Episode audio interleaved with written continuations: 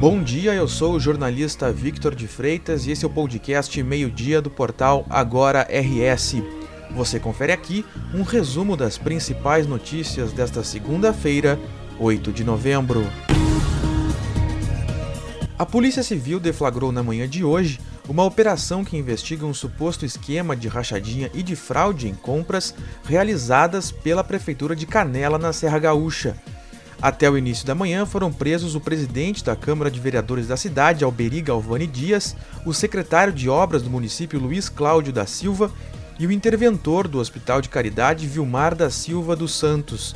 Além deles, foram afastados dos cargos de forma cautelar pela Justiça o secretário de Turismo Ângelo Sanches, o secretário adjunto de Obras Osmar Zangali e um servidor comissionado da pasta. A investigação começou em abril quando a polícia encontrou indícios da criação de uma rede de corrupção utilizada para lavagem de dinheiro. Os investigadores suspeitam que entre os crimes praticados por essa rede estavam a falsificação de documentos, crimes em licitação, ocultação de bens, desvio de materiais de construção comprados para a reforma do Hospital de Caridade, canalização de verbas, orçamentos fraudulentos em licitações e rachadinha. Ao todo, são cumpridos 176 mandados judiciais em seis municípios do Rio Grande do Sul e dois de Santa Catarina. Além das prisões e afastamentos, as ações incluem busca e apreensão em residências e órgãos públicos, o bloqueio de contas bancárias e bens, além da quebra de sigilo bancário e fiscal. A segunda-feira é de retorno às aulas presenciais para alunos da educação básica das redes de ensino público e privado de todo o Rio Grande do Sul.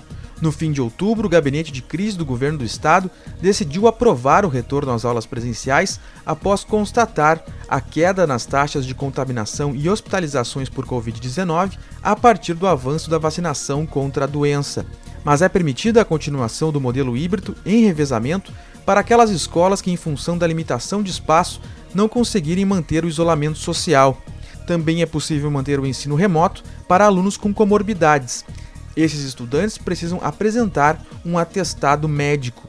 Além disso, será preciso respeitar algumas regras para o convívio na escola. São elas: observar o uso correto de máscaras, garantir a ventilação de ambientes, dar preferência para atividades ao ar livre e dar preferência para alimentação em locais amplos e arejados.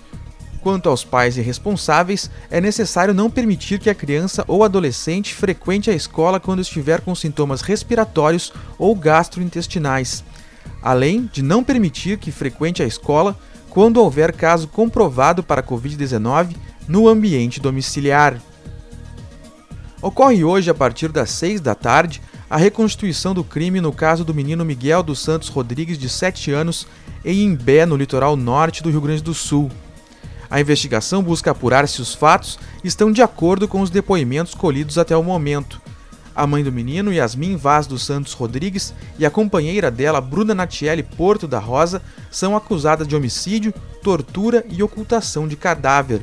Além da reprodução simulada dos fatos, as audiências de instrução devem ocorrer em 18 e 19 de novembro na primeira vara criminal de Tramandaí, também no litoral norte. O interrogatório das réis deve ser no dia 19. Também serão ouvidas 23 testemunhas. Miguel dos Santos Rodrigues, de 7 anos, foi dado como desaparecido no dia 29 de julho. Nesta data, o Corpo de Bombeiros Militar iniciou as buscas, mas desde lá o corpo ainda não foi encontrado. A procura foi suspensa pelos bombeiros depois de 48 dias de busca. O Ministério Público afirma que o menino vivia sob agressões e violência e que foi assassinado porque as mulheres o consideravam um empecilho. Uma massa de ar frio atua no Rio Grande do Sul nesta segunda-feira. Após uma manhã com temperaturas abaixo dos 10 graus, a tarde será de mais calor, ainda que inferior aos da semana passada. As áreas mais quentes serão a fronteira oeste e a região noroeste. Em Uruguaiana e Santa Rosa, fará 28 graus. Chance de chuva somente para a região norte, mas em forma de pancadas. No mais, o tempo segue aberto pelo menos até quarta-feira, quando retorna a nebulosidade. Apenas para o domingo é que há previsão de chuvas mais generalizadas. Esta edição do meio-dia chegou ao fim, mas você fica sabendo o que acontece no estado em agora no rs.com. Obrigado pela companhia e até o meio-dia de amanhã.